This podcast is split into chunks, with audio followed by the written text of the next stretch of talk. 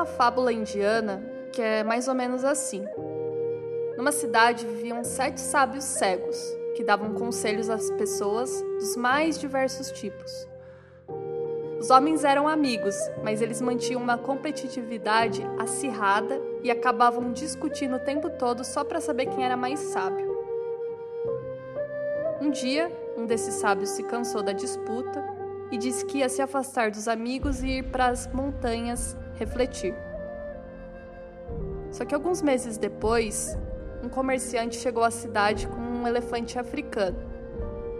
As pessoas nunca tinham visto um animal daquele porte, nem mesmo os sábios cegos.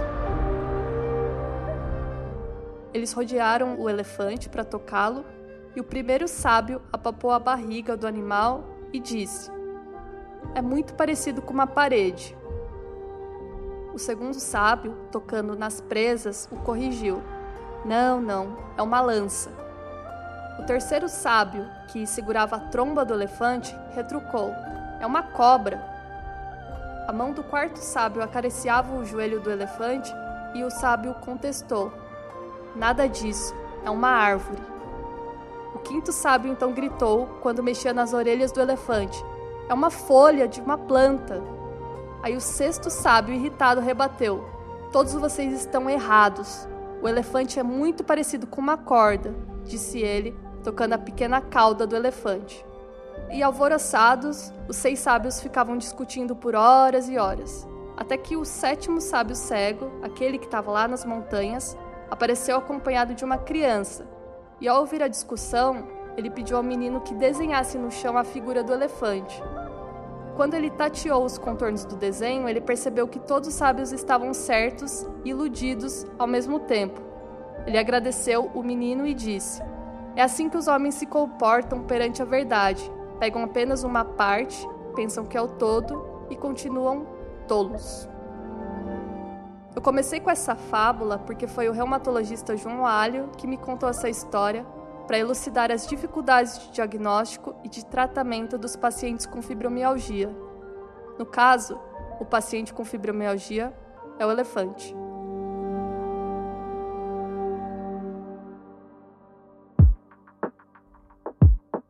Olá pessoal, meu nome é Juliana Conte, repórter do portal Drauzio Varela e criadora do podcast Por que Dói. Esse é o segundo episódio da série especial sobre fibromialgia. Ao todo, serão três episódios explicando sobre essa doença tão comum, mas ao mesmo tempo tão subdiagnosticada.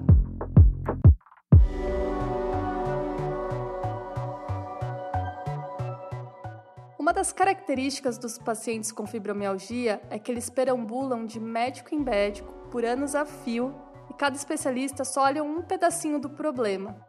Ah, você tem depressão, ou você tem artrite reumatoide, você tem algum problema na lombar.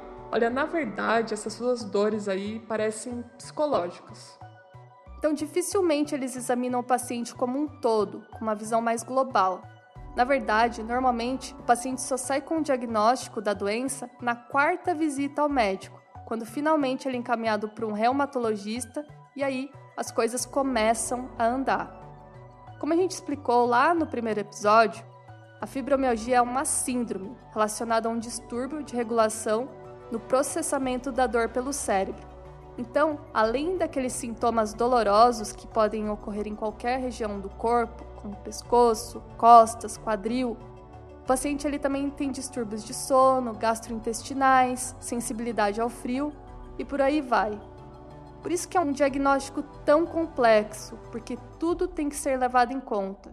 Infelizmente, não existe um único caminho para conseguir bloquear a dor desse paciente.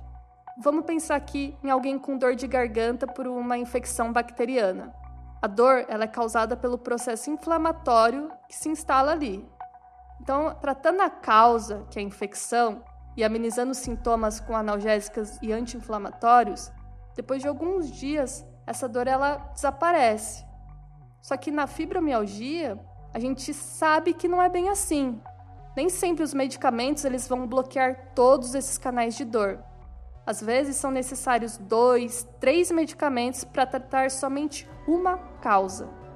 Às vezes esse medicamento não terá o efeito esperado, então o paciente se sente frustrado no meio do caminho. É como se você só tapasse um buraquinho de cano que está causando um enorme vazamento. Isso quer dizer então que não tem saída e o paciente está fadado a sentir dor todos os dias? Claro que não. O objetivo do tratamento é aliviar essa dor ou reduzi-la ao mínimo. Por mais que seja desafiador no início, principalmente pelo fato da fibro ser uma doença crônica, e aí o paciente já tentou tantos tratamentos que costuma chegar desacreditado no reumatologista, é possível sim melhorar a qualidade de vida dele. Dr. Marco Rocha, reumatologista e presidente da Sociedade Brasileira de Reumatologia, explica melhor para a gente essa questão.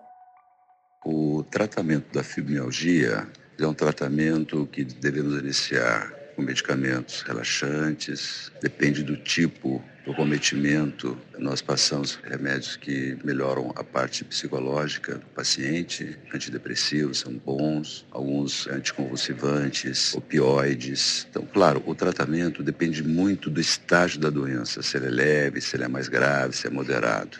E os exercícios são importantes, depende também do comprometimento articular, comprometimento psicológico. O paciente deve começar com exercícios leves, de movimentos coordenados, podendo depois fazer exercícios aeróbicos, depende da sua resposta, da sua disposição. Então, um tratamento físico, psicológico, orgânico, medicamentoso e, claro que a parte psicológica, né, psicólogo, psiquiatra, ou fisioterapeuta, alimentação, são coisas importantes para o tratamento desses pacientes. A abordagem não farmacológica é essencial nesse processo. E aqui entra na parte da educação do paciente sobre a doença, ou seja, a sua autopercepção com o meio externo relacionada aos fatores que podem desencadear as crises. Essa parte é muito desafiadora porque entra aí mudanças de estilo de vida. Sono, alimentação, estresse. E aqui eu abro um parênteses. Eu não estou dizendo para o paciente se isolar numa bolha ou só ficar dentro de casa em repouso. Não é nada disso. Como paciente de doença crônica, eu convivo com enxaqueca há muitos anos, eu sei da importância que é ter uma rotina. E isso faz muita diferença, porque o paciente vai conhecer o próprio corpo e suas limitações. Isso já é um grande passo no enfrentamento da doença. Então pode parecer um paradoxo enorme, mas aqui entra uma parte do tratamento que é fundamental nessa história: atividade física. Tem paciente que tem dor no couro cabeludo, nas costas, nas articulações, e a última coisa que ele vai querer fazer na vida é se movimentar, com medo justamente de ter crises de dor. Só que hoje em dia já se sabe que os exercícios não são inimigos, mas sim aliados, principalmente na sensação de relaxamento que ocorre após a prática pouca intensidade e muita frequência já fazem uma baita diferença na vida do indivíduo.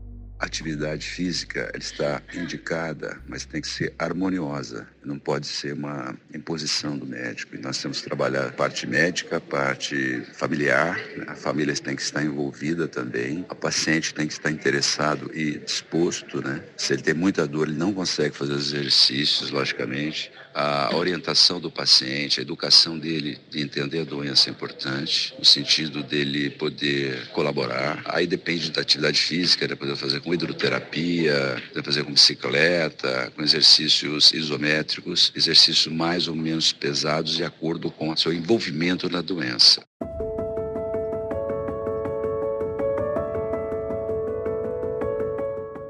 último episódio da série, a gente vai falar sobre a saúde mental dos pacientes, como a dor influencia no humor e mexe com as emoções, além de gerar o fator culpa, como se fosse da responsabilidade do paciente estar se sentindo daquele jeito. E para finalizar, se você gostou do nosso programa e conhece alguém que tenha condição, indica para ela esse episódio. Eu tenho certeza que pode ajudá-la. Ou então, se você é paciente, Conta sua história pra gente nos comentários abaixo, se você estiver ouvindo pelo YouTube. Mais uma vez, nenhuma dor deve ser desacreditada. Muito obrigada, pessoal, e até o próximo episódio.